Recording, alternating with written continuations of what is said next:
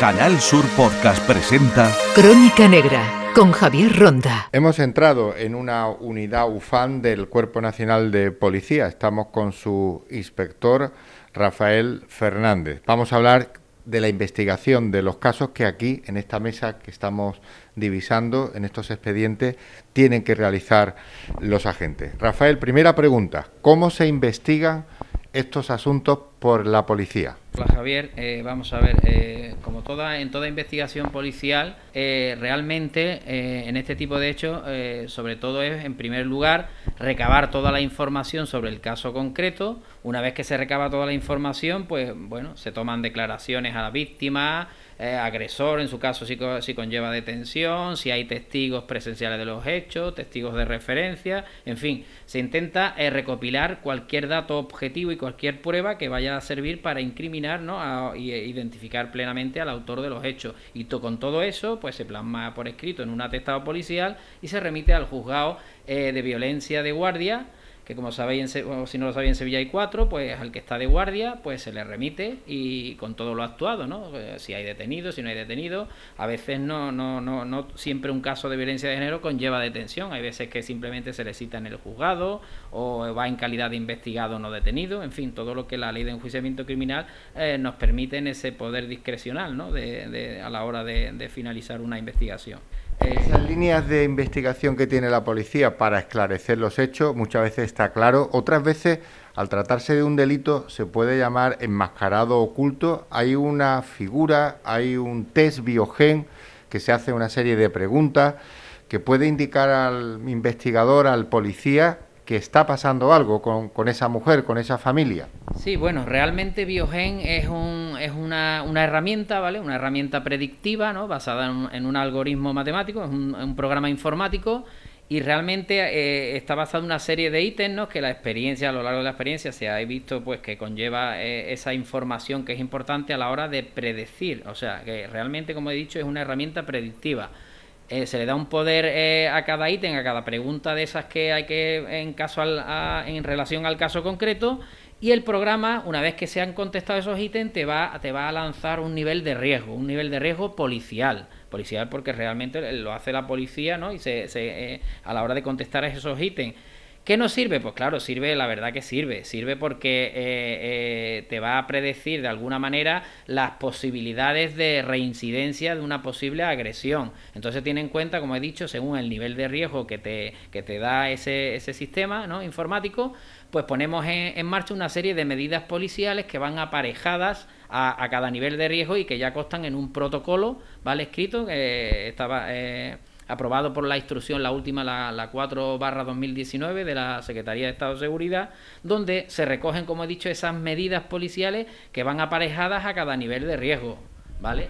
Vamos a ver ahora qué tipo de pregunta. ¿Te acuerdas de alguna de ellas un poco para que el oyente se sitúe? ¿A, quién se hace? Las más, importantes, las más importantes, indudablemente, eh, son las dirigidas a, la, a, la, a, la, peligrosidad que siente la víctima en cuanto a, ese episodio de violencia de género. No solo en ese hecho puntual, sino que se intenta recabar datos históricos, ¿no? antecedentes anteriores para, como hemos dicho, intentar pues predecir eh, cuándo hay más posibilidades de que se produzca una nueva agresión. Entonces, lo normal es sobre todo si ha sido anteriormente eh, víctima de otro episodio de violencia de género, si hay antecedentes, eh, si ha habido uso de, o el, autor ha utilizado armas, o si tiene armas de, me refiero no solo ya a armas de fuego, sino armas blancas, en fin, cualquier tipo de un objeto contundente que suelas llevar siempre, tipo, eh, no sé, una maza o algo así, ¿no? Dependiendo del trabajo que tenga el autor.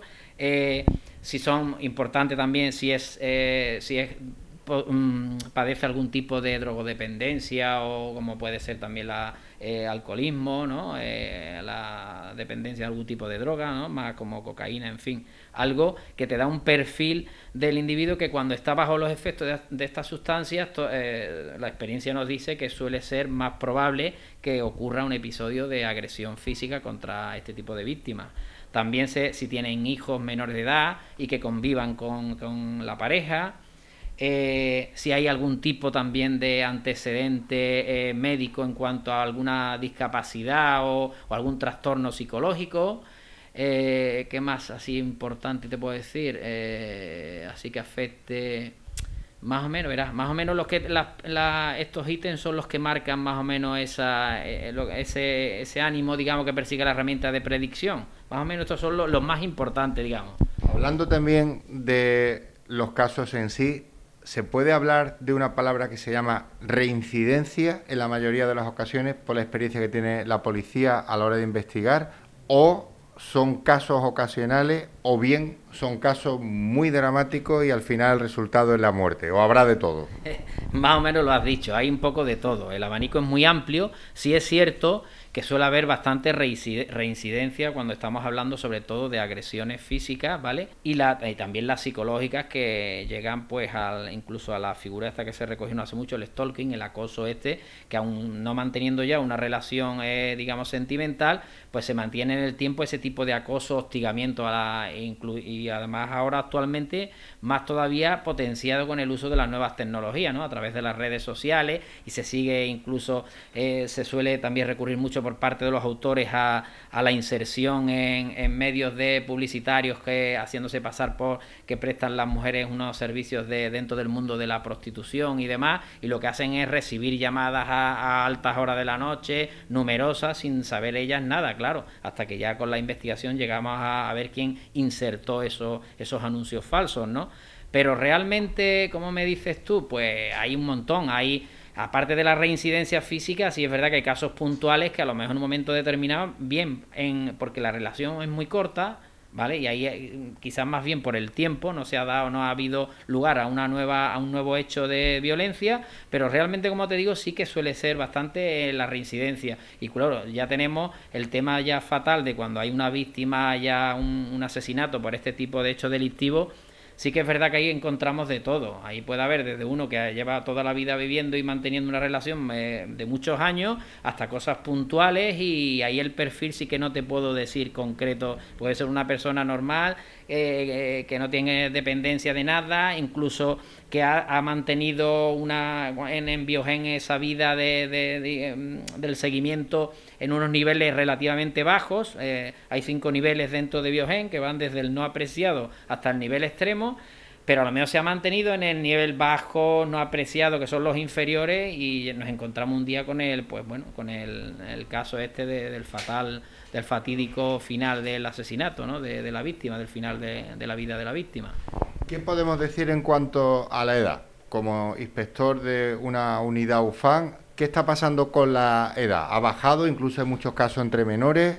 incluso mayores de gente que tiene 70, 80 años, estamos viendo que se producen casos en todos los tramos de edad. Efectivamente, casi tú con la pregunta lo has comentado, lo has dicho, Javier, te has contestado. Ahí estamos, lo que sí es verdad que estamos observando es un, también un aumento en, a, a una edad muy temprana. O sea, estamos hablando que nos encontramos casos con, ni, con son niños de 15 años, 14, 15 años, y están eh, hay casos de, de ya de, violencia de género. ¿Cómo es la violencia en esos casos? ¿Qué detectáis? Que eso va a menores. Mm, normalmente, eh, como bien has dicho, yo eh, el grupo donde yo estoy, que yo dirijo es UFAN Protección, ¿no? que llevamos directamente la protección de las víctimas y el seguimiento de sus casos, y luego hay dos grupos más en esta unidad, UFAN Investigación y luego UFAN Menores.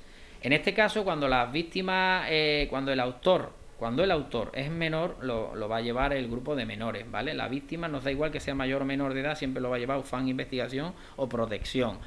¿Qué es lo que el modus operandi normalmente? Hombre, pues normalmente nos enteramos simple por, eh, casi siempre por un familiar directo o muchas veces nos llega por el protocolo escolar que se activa cuando detecta que ese alumno, bien a través de una amiga, se lo ha comentado un profesor, en fin, y ya activa el colegio el protocolo, el, centro educativo y nos lo transmite a nosotros. Y nosotros pues entonces iniciamos ya de oficio la, la investigación.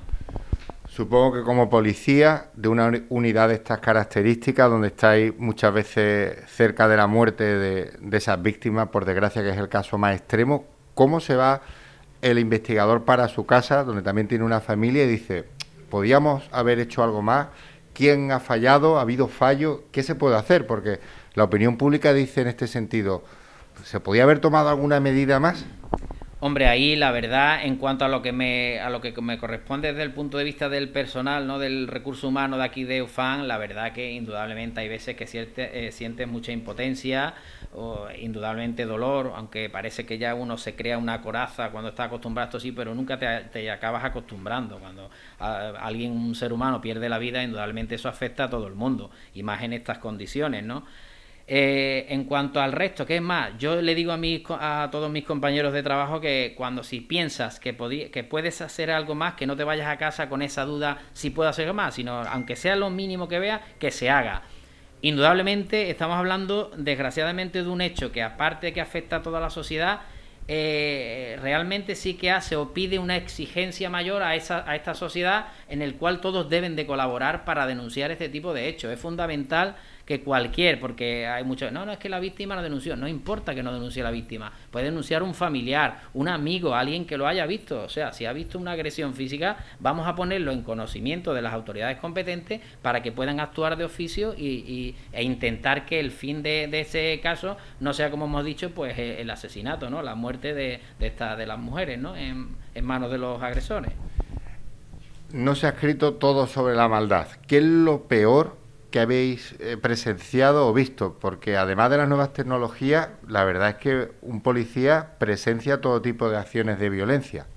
Hombre, realmente lo que más siempre nos llama la atención y que más te afecta es cuando esa violencia, la violencia machista, eh, afecta a los menores de edad. Eh, hablamos de lo que se conoce como la violencia vicaria. Ahí indudablemente nos afecta mucho más y no me refiero ya ni a que sea el propio eh, menor de edad el que también ha sido objeto de, esa agresión brutal y que pierde la vida, sino simplemente el tema eh, emocional, psicológico, que está sufriendo ese menor cuando ve, ¿no? o todos los días, ese maltrato habitual en dentro del, recinto tan, tan, íntimo ¿no? que es el domicilio familiar. Y, la verdad que en esos casos es donde más nos llega eh, y más nos sensibilizamos, digamos, con este tipo de hechos. Y la típica pregunta que se hace los oyentes y muchas veces también va lanzada a la policía. ¿Dónde está la barrera de una discusión de pareja, de familia y dónde empieza la violencia? Esa es una gran pregunta. Yo llevo lidiando con... Yo llevo aquí tres años y algo en el grupo este y desde que, desde que empecé observé este tipo de hechos, como bien me dice, ¿dónde trazamos la línea? La frontera. La frontera, digamos. Mm, hombre, indudablemente el, el, Código Penal recoge lo que viene a ser, lo que se puede meter en los delitos que entran en el, en el ámbito de la violencia de género y es muy variado y muy extenso. O sea, prácticamente todos los, todos los delitos que existen contra la vida, contra la, eh, la, intimidad, todo se puede encuadrar dentro del ámbito de violencia de género pero realmente, eh, em, así a grosso modo, digamos que, es el delito principal que, se investiga, está abierto a cualquiera. Quiero decir, eh, podemos entrar por un delito contra la intimidad, o sea, nos encontramos muchas veces el típico eh, control de, del autor, ¿no? Que quiere controlar a la víctima, que está, bueno, todo esto hay una pirámide, ¿no? Donde se van pasando por etapas, y a lo mejor estamos en las etapas más tempranas de intentar controlar a esa víctima, los movimientos, los contactos, tal pues desde, desde esos delitos que atentan directamente contra la intimidad, vemos cómo va subiendo en, la pirámide esta hasta que llegamos a empezar a la, a la violencia psicológica y hasta llegar a la violencia física y sobre todo la barrera entre lo que era el, la discusión y el delito. Eso, me había, ido, me había ido por ahí, que lo que te estaba diciendo, que yo ya lo, eso lo, lo observé hace tiempo y entonces nosotros sacamos, viene contemplado en el manual de procedimientos de, UFAN, de las unidades de UFAN, y lo tratamos como antes lo llamábamos una víctima no colaborativa, ¿vale? Y ahora te explico por qué. Recientemente eh, se, ha, eh, se, ha, aprobado una instrucción también de la Secretaría de Estado de Seguridad, la, la 5 barra 2021, eh, es del mes de finales de agosto, empezó en, en septiembre a funcionar y realmente se ha, se ha eh, sacado para estos casos que me está diciendo, para intentar se trata, se ha, se ha venido observando que en las víctimas, eh, víctimas asesinadas por la violencia machista eh, se daba un factor muy alto común, en torno a un 80%, en el cual las víctimas no, ni habían denunciado ni costaban indudablemente en el sistema Biogen, la plataforma Biogen, porque no habían denunciado. Entonces se pensó sacar lo que se ha venido a llamar el protocolo cero, que es el, el protocolo del primer contacto policial con las víctimas eh, necesitadas de protección y en este caso atañe directamente a ese tipo de discusiones iniciales que aparentemente no tienen una mayor eh, trazabilidad en cuanto al delito, pero sí que alertan o levantan esa sospecha y se ha tomado medidas en el sentido, se han tomado medidas en el sentido de que se han tomado medidas en el sentido de que cuando se detecta este tipo de hechos se va a actuar de oficio, ¿vale? Se recaban los datos de, la, de las partes eh, encartadas, tanto de víctima como de agresor, y se insertan, o sea, nosotros como unidad de protección, una vez que tenemos esto, se actúa de oficio, se le hace una valoración policial de riesgo, se inserta en la plataforma Biogen para iniciar el seguimiento y con ese seguimiento de lo que va a ser la, protección, que ya se pone, como he dicho, en, en práctica eh, eh, de manera oficial por parte de la policía y de oficio, iniciamos ese seguimiento y si detectamos que luego efectivamente había sido una mera discusión, pues se inactiva el caso cuando pasa el tiempo que, la misma plataforma te marca, ¿vale? Que en este caso suele ser si hay una falta de colaboración o no existe, se ve que no, no se detecta ningún tipo de episodio de violencia, aproximadamente entre 30 y 45 días se podría inactivar el caso. Vamos a abrir ahora el semáforo de la alerta. ¿Cuándo hay que denunciar? ¿Cómo se puede denunciar? ¿Y qué recomendación da la policía? Indudablemente, como policía, yo siempre he de decir que se hay, que denunciar siempre. Y además, todos sabemos, conocemos las cifras negras de este tipo de, de, lo que es la violencia de género. Afortunadamente, en la actualidad se están aflorando, está aflorando un montón de casos que hace escasamente unos años, una década, 8 o 10 años no se hacía, eso está aflorando, pero indudablemente hace falta más y, como te decía antes, más colaboración. Todo el mundo no tiene por qué ser directamente la víctima, como te he dicho, puede ser un familiar directo, un amigo, un vecino, o sea, todo el mundo puede comunicarlo y a partir de ahí iniciar de, de oficio gestiones, ¿no? La víctima tiene que tomar conciencia de que ella cuando está en, ese, en ese mundo, digamos, de, violencia machista que está sufriendo ese tipo de, de, maltrato, tiene que tomar conciencia y tiene que saber que hay un montón de recursos a su, a su disposición, tanto en todas las administraciones, a nivel estatal, eh, autonómica y local, que se le abre un abanico de posibilidades que simplemente tiene que contar que no va a estar sola, que va a tener mucho apoyo, de mucha ayuda, eh, tanto jurídica, psicológica, en fin, laboral, incluso de recursos eh, económicos, y que tiene que ser ella, desde luego, la que tiene que intentar dar ese primer paso, y si no, a través del asesoramiento, como he dicho, de bien de una entidad jurídica o bien de un familiar, ¿vale? Ya por último, sin entrar en los detalles, ¿Cuál es el caso que tiene ahora mismo encima de la mesa y que le trae un poco ahí de, pues, de quebradero? Se lo, acabo de, se lo acabo de dar a la compañera, es un nivel extremo que hemos entrado esta mañana, que es curioso, que también lo solemos dar. Este es curioso y te, te voy a explicar por qué. Es un nivel extremo, que es el máximo de policial, donde hay que poner en marcha, como he dicho, esas medidas policiales y la principal es la, la, protección policial permanente. Se le pone un, tiene un vehículo policial con ella en, en su domicilio fijo y en este caso es que estaban detenidos ambas partes. ha habido un episodio de violencia de género, o sea, la violencia de género, para, como lo sabemos todos, es cuando el hombre agrede a la mujer. O sea, hombre, el varón agrede a la mujer. Pero en este caso se han dado las dos cosas, hombre que agrede a la mujer y la mujer que ha agredido al hombre. Los dos con lesiones, los dos con partes médicos, en fin. Entonces aquí la actuación es detención de los dos, a él por violencia de género, a ella por violencia doméstica, en el ámbito doméstico, y una vez que pasan a disposición judicial del juzgado de violencia sobre la mujer, ya se toma la determinación de lo que el juez de, que está de guardia decida y a partir de aquí, no, no obstante, iniciamos el seguimiento, como he dicho, de esa víctima que queda insertada en, Biogen para, para, su seguimiento, para el seguimiento del caso de violencia de género. Bueno, un caso atípico que no suele ser habitual, ¿no? No, es habitual, como te he dicho, no es habitual, pero esporádicamente se dan, se dan este tipo de casos, pero no es lo habitual, pero como te he dicho, además la protección permanente aquí la tiene porque está detenida, o sea, está detenida con él, entonces no hace falta, simplemente cuando termina en el juzgado, en, sede judicial, cuando termina allí su lo que es el juicio rápido oral y demás, pues ya se le vuelve a hacer una valoración por un agente protector que yo ya previamente lo he, lo he asignado el caso y ya se le hace una nueva valoración policial una vez que finaliza en sede judicial y digamos que se le, eh, se le actualiza el nivel de riesgo a la situación ahora cuando termina en el juzgado. Terminamos. Si tuviera una varita mágica, ¿qué inventaría para intentar acabar con la violencia doméstica y con estos casos? Eh, está claro, cambiaría pues la, la, mente de, de, los, de los agresores, pues le haría una, una limpieza total, un reseteo total y empezar y, saber que, bueno, todos sabemos que las mujeres pues, bueno, cada uno tenemos madre, tenemos los que tengamos hermanas y sabemos que bueno, que son unas personas a las que hay que cuidar mucho y más especialmente que son las que gracias a ellos mantienen el mundo con personas y más. Ayer vi una noticia que España se ha puesto ahora en la cabeza precisamente el, el índice más bajo de natalidad y a la edad más tardía para ser mamás. En este caso hay que son está claro que si no cuidamos a las mujeres no, no, no nos quedamos sin, sin humanidad, está claro. Qué bonito mensaje de un policía de una unidad UFAN. Ojalá no tuviera usted que investigar estos casos que tiene aquí y ojalá no tuviera tanto trabajo que suponemos tiene esta unidad, por desgracia. Pues sí, ojalá, ojalá. Hombre, yo, esto nos pasa aquí, muchos años no, se aguanta aquí, pero esta etapa, la verdad que aquí se aprende todos los días y como bien has dicho, eh, la carga de trabajo es, muy grande. Actualmente sí te puedo decir, no con cifras exactas, pero podemos estar en torno a las 1.500 víctimas en Sevilla, capital. El grupo de protección somos nosotros, que somos 11, 12 agentes los que llevan a esas víctimas, para que te haga una idea de la ratio de cada funcionario, en torno, en torno a las 100 víctimas por, por cada uno.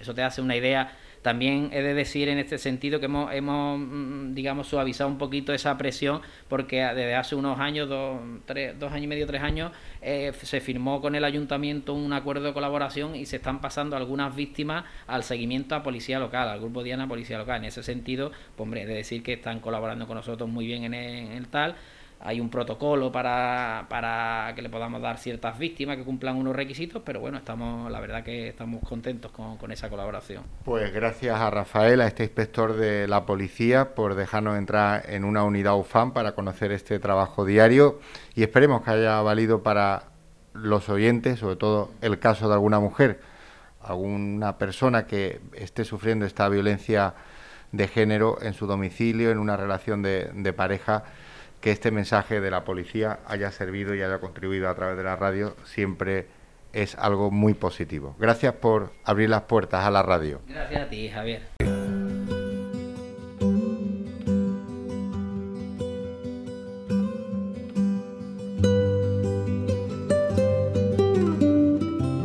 Nueve de la mañana comienza el interrogatorio en el despacho de la juez. María, casada y con dos niñas pequeñas, da el paso, quiere una orden de protección. ¿Recuerda usted aproximadamente, si no sabe exactamente el día, pues dígame hace un mes, dos meses o este verano, ¿recuerda algún otro hecho en el que le profirió alguna amenaza también hacia usted o hacia sus hijos? la primera amenaza fue, le voy a meter fuego, como te quedas aquí, le voy a meter fuego con los cuatro adentro. Otro episodio de violencia que denuncia a la víctima. Yo le daba besos, yo por favor no hagas esto. Y él me dio un bofetón en la cara y yo le dije, ¿Cómo has podido pegar embarazada? ¿Cómo has podido pegarme así? La fiscal de violencia pregunta. ¿Y es capaz de llevar a cabo esa amenaza? Sí. ¿Por qué dice usted que es tan agresivo? ¿Por qué? Que él siempre me ha dicho que sepas que como vayas al Instituto de la Mujer o denuncies algo, te vas a enterar. También me ha dicho muchas veces, dice no te mato porque también siempre se quedaba bien solo. Eso también me lo ha dicho. Entonces yo a partir de esto me nota mucho trabajo hacerlo, porque yo ahora cuando tengo más miedo todavía de él. Yo ayer, yo también era bajo el mirando por todos lados. María no puede dormir. y la noche está, y yo escuchaba un ruido y yo no dormí. Porque yo digo, a ver si va a venir o va a echar una garrafa de... Y no dormí toda la noche. No hay más preguntas, señorita. La juez concede la orden de protección. Estamos ahora en un despacho de MUME, de equipo de mujer y menor de la Guardia Civil, con el brigada Javier Curto. En primer lugar, ¿cómo se investigan los casos de violencia sobre la mujer? ¿Cómo lo hace la Guardia Civil? Eh, la Guardia Civil, eh, siempre toda investigación eh, gira en torno, sobre todo, a la protección de la víctima. Eso es lo primero, asegurar la protección de la víctima. cuando se comete un delito como cualquier otro delito, tenemos que iniciar una serie de eh, diligencias de investigación. En este caso, eh, si hay una denuncia, porque tengan en cuenta que eh, un caso de violencia de género se puede iniciar o bien por denuncia de la víctima o bien por una actuación de oficio nuestra o por denuncia de terceras personas.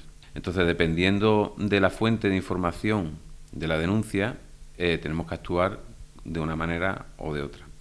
En cuando es denuncia de la víctima, en base a todo lo que nos manifiesta, lo complementamos también con la investigación de, mm, sobre el perfil del agresor, sobre sus antecedentes, hablamos con vecinos, eh, establece una serie de también de comunicaciones con los servicios sociales por si tienen conocimiento de hechos anteriores, comprobamos que esa víctima previamente en la base de, de violencia de, Biogem eh, no tenga otros casos anteriores eh, y a partir de ahí lo que vamos es construyendo eh, lo que es el atestado policial en base a, sobre todo, a, resaltar y a verificar eh, dónde se encuentra el autor, que es lo que no, lo primero que tenemos que para proteger a, la víctima y hacer las valoraciones de riesgo para las medidas de protección, porque aquí de lo que se trata sobre todo es que no se vuelva a repetir esa, esa situación.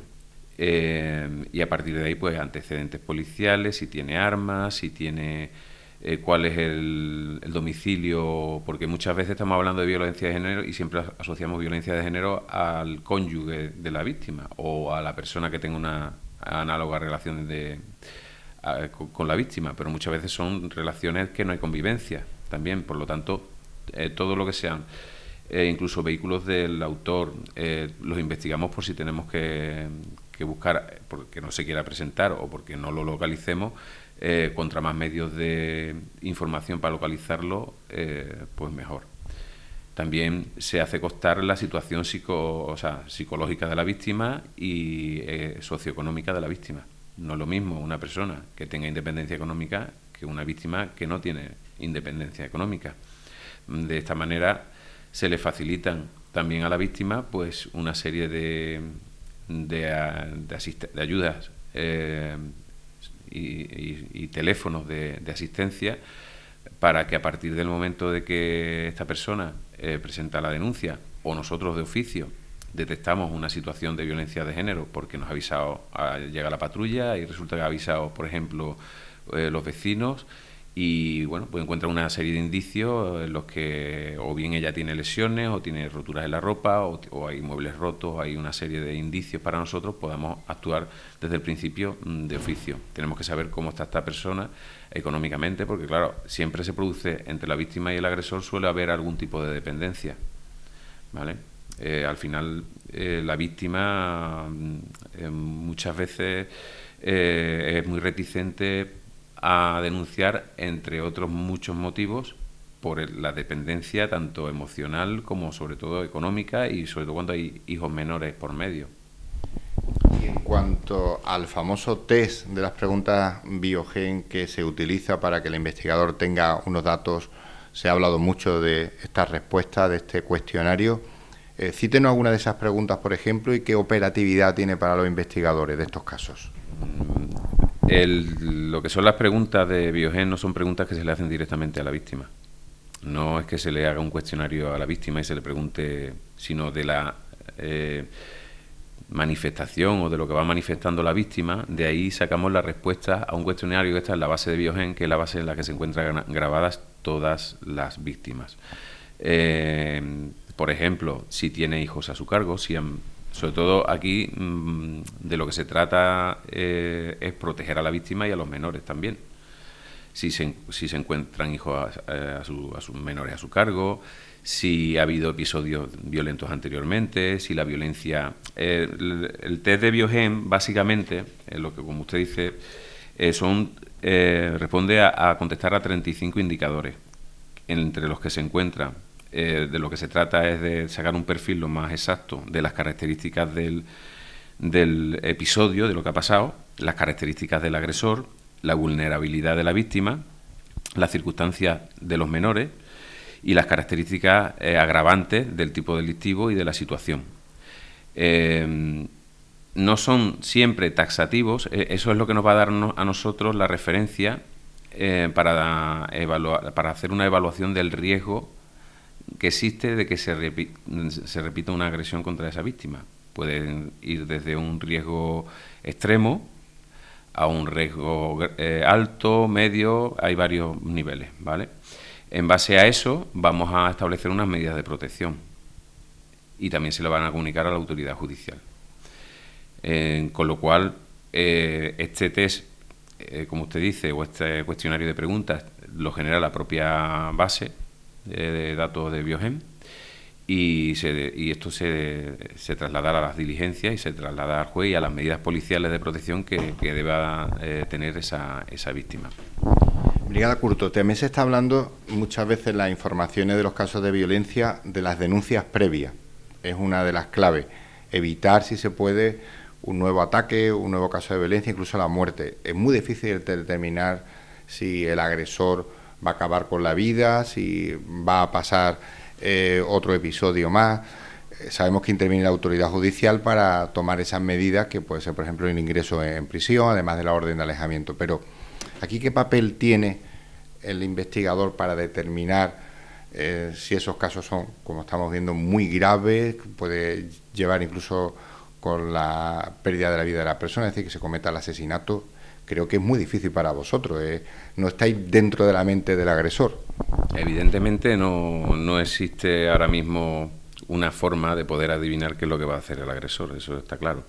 Para eso es la, una de las utilidades que tiene el, test de Biogen, como usted dice, las preguntas que se, formulan para evaluar, es, establecer de forma lo más eh, aproximada posible eh, cuál es la posibilidad de que se repita, como lo he dicho anteriormente, el caso de... ¿Qué pasa? Que muchas veces, que aunque a nosotros nos dé un riesgo medio, si nosotros a lo largo de la investigación eh, pues apreciamos o, detectamos que, puede ser mucho más elevado, nosotros, sin, independientemente de lo que diga el nivel de riesgo que arroja el sistema, lo podemos elevar.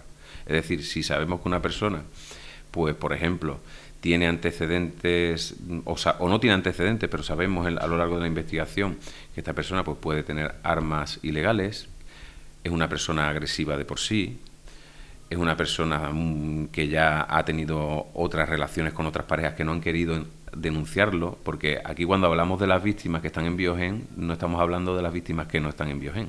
Es decir, es que mm, hay muchas víctimas, que ese es uno de los objetivos que tenemos ahora con las actuaciones y con el protocolo cero que se ha emitido por parte de la Secretaría de Estado de Seguridad y por los propios protocolos internos de la propia de las propias eh, Guardia Civil, establecer aquellos casos de víctimas que no se atreven a denunciar y que están fuera del circuito de protección. ¿Por qué? Porque en muchos casos está el, el, temor que tienen a estos individuos, que porque son individuos más agresivos, porque son, sobre todo también pasa con mujeres de, eh, que vienen de, de otros países tienen, hay una barrera, ellos ya traen un concepto desde su país de las fuerzas y cuerpos de seguridad y de la justicia en general que les hace desconfiar mucho. Entonces, muchas veces, nosotros ya, por ejemplo, hay veces que se puede recibir una llamada anónima de una mujer que está en una situación de violenta y en la que no quiere eh, identificarse, nosotros ya activamos una investigación para tratar de localizar a esta persona y contactar con ella de forma discreta sabiendo cuál es su situación, eh, para tratar de que, de que de poderla introducir en el sistema y de incluso invitarla a la, a la, denuncia, dándole todas las garantías que van a tener a nivel económico y social. Y asimismo con otras que se identifican pero no quieren denunciar. Por eso insisto mucho en, en el tema también de la colaboración ciudadana y de que cuando tengamos conocimiento de algún familiar o de alguna vecino o alguna situación que hayamos presenciado fortuitamente en la calle, que se llame inmediatamente al, al 112, al 062, al 091 para comunicar estas situaciones, para poder nosotros actuar desde un principio, eh, aunque, aunque sea de oficio. Hay dos tipos de casos, quizás se pueden resumir cuando ya ha eclosionado, cuando ya se ha producido la, el relato violento, la presencia, la detención, con las consecuencias que fuera. Pero hay otro que está comentando el brigada, es cuando mm, no hay nada, es decir, la, llama la, la víctima de forma anónima o incluso no se sabe o al final. Estos son los peores. Sí, vamos a ver, el 80% de los fallecimientos de, las agresiones con resultado de muerte son el 80% de, de, de, estas mujeres no, nunca habían denunciado. Eso no significa que nunca hubiera habido episodios violentos, evidentemente lo ha habido. O sea, aquí hay un, hay un, ciclo del maltrato, hay una historia detrás de, detrás de cada, sobre todo cuando hay una víctima eh, con lesiones graves o con cualquier tipo, eh, o un final, el peor de los finales, ¿no? Eh, siempre hay un histórico detrás. Entonces, el problema es que esa persona del paso para nosotros es fundamental y estamos en esa dirección eh, de tratar de, poder llegar a esas personas que, como repetido antes, no están en el circuito de protección y son mm, víctimas de maltrato. Seguimos aquí en este despacho de un equipo de mujer y menor de la Guardia Civil con el brigada que lo dirige. Dentro de toda la historia que le han contado los compañeros de las que ha presenciado de los interrogatorios, es difícil quedarse siempre con alguno de estos episodios, pero por ver eh, algún relato que sea llamativo o significativo, incluso una forma de violencia que no sea la física. ¿Qué nos podría contar al respecto? Bueno, eh, hay, tengo muchos casos, ¿no? Pero mm, aprovechando la, eh, la, entrevista, y como estamos en la sociedad de las nuevas tecnologías, se están dando casos de violencia de género a través de redes sociales o de bueno, de, los típicos, el WhatsApp, eh, etcétera. Relaciones que se establecen y que son ya relaciones de afectividad, que se rompen de momento, por ejemplo, y porque se llega un momento que se rompe la, relación, pues el agresor recurre, pues desde eh, extorsiones de tipo tengo imágenes tuyas, las voy a difundir este tipo, esto es también violencia de género. Y esto lo digo mucho, sobre todo orientado a la gente joven, sobre todo, sobre todo a la gente joven, porque se está dando cada vez más. Y eso es violencia de género si hay una relación previa y si se está extorsionando a esta persona eh, por ese motivo. Eh, y también, bueno, situaciones muy dramáticas en las que eh, hemos visto, mm, sobre todo, mujeres que llevan toda una vida eh, sufriendo esa situación y cuando por fin quieren dar el paso es cuando se produce, es el, el, momento más, más peligroso. Esto me recuerda, yo siempre pongo el ejemplo de la esclavitud. Para mí es un tipo de esclavitud también. O sea, cuando una mujer ya se ha acostumbrado a, no es que se haya acostumbrado, está tan atemorizada que ya mm, eh, eh, tiene ya un concepto de que su vida está sometida a un individuo que, no la trata con dignidad y no le... Pues cuando da ese paso o se atreve a dar ese paso, yo lo comparo mucho con el, como cuando, eh, cuando los esclavizadores antiguos, cuando mataban al, al esclavo, cuando lo tenían bajo su tutela, no. O sea, cuando lo obedecía, no. Era cuando se escapaba. Y hay muchos casos en los que, desgraciadamente, ha sido cuando ella ha dado el, paso y te cuenta toda la historia, todo lo que lleva desde agresiones sexuales, desde un continuo sometimiento económico eh, y de control absoluto, porque los perfiles son tantos que es muy difícil concretar, ¿vale? Que esta mujer, yo, mm, pues llega un momento que está, está destruida totalmente entonces, el dar ese paso y, encontrarse con que luego, posteriormente, mm, el individuo resulta que continúa en la calle y que continúa mm, atemorizando, a pesar de que se le, eh, se, le ponen las medidas de protección, pero eso se percibe y, al final se convierte pues en, una situación que te, que, que te llega y te implicas más personalmente en esa persona, sobre todo en, los, casos más graves. Luego, por otro lado, también te puedo decir que, desgraciadamente, por los destinos que he tenido, pues me ha tocado hacer muchos, muchos, eh, muchas inspecciones oculares, por ejemplo, de casos de, de víctimas ya mortales. Y es cuando se te pasa por la cabeza todo lo que ha pasado. Cuando ves el ensañamiento, cuando ves una persona que ha sido apuñalada 50 mm, veces por el, o el padre de sus hijos por el hombre con el que ha estado toda su vida encima lo ha estado sufriendo. ¿Y ahí piensa el Guardia Civil de un equipo como Emume, ¿se podía haber salvado, se podía haber hecho más o es que la circunstancia, eso como lo ve cuando va el investigador? Yo te hablo como persona, o sea, como Guardia Civil y como persona. Mm, es, difícil contestar a esta pregunta porque, pero siempre todo lo que hagamos es poco, todo lo que hagamos es poco para poder proteger a, una víctima. Todos los medios que son pocos para poder proteger a una víctima. Los medios que hay actual, actualmente eh, son los que hay y son bastante contundentes, pero el grado de perfección no existe. Y son tantas las situaciones y tenemos los medios mm, que tenemos que son suficientes y que las víctimas deben de confiar plenamente en nosotros, pero siempre te queda el... Mm, ¿Se puede hacer algo más? Evidentemente. Antes de abandonar este despacho de un equipo de MUME con el brigada que lo dirige, vamos a dar algún consejo, alguna pauta, alguna recomendación, porque hemos visto la violencia contra la mujer, la violencia de género, en estos casos que ni conoce de edad, ni conoce de eh, clase social, ni si es una demarcación de ciudad o de pueblo. La violencia está ahí siempre, no se puede hablar de un parámetro fijo. Eso al menos es lo que entendemos. Hemos visto multitud de casos y algunos que incluso se desconocen. Por eso es importante el mensaje que pueda lanzar desde el EMUME a todas estas mujeres o entorno familiar o también amigos, vecinos que nos escuchan.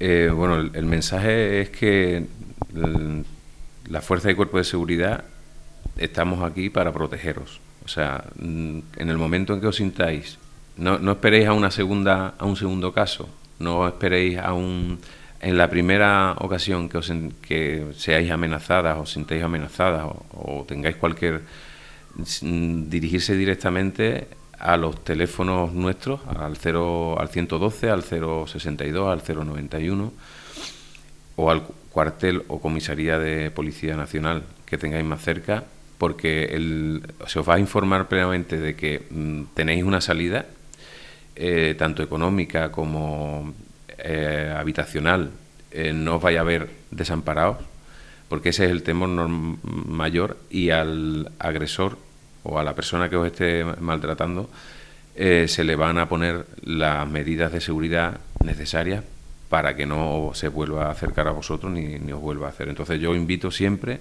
a que no os quedéis ahí en silencio, porque llegará un momento en que puede ser que sea tarde y ya no haya tiempo de avisar a, las fuerzas. Entonces os animo a que os confiéis en nosotros, sobre todo en la confianza en, el sistema de protección. Gracias Javier, gracias Brigada, gracias a la Guardia Civil por atendernos en este despacho donde seguro que entre todos estos papeles que estamos viendo en el ordenador, en esos archivos, hay multitud de casos de violencia que tienen que abordar los agentes de la Guardia Civil. En Canal Sur Podcast han escuchado Crónica Negra con Javier Ronda.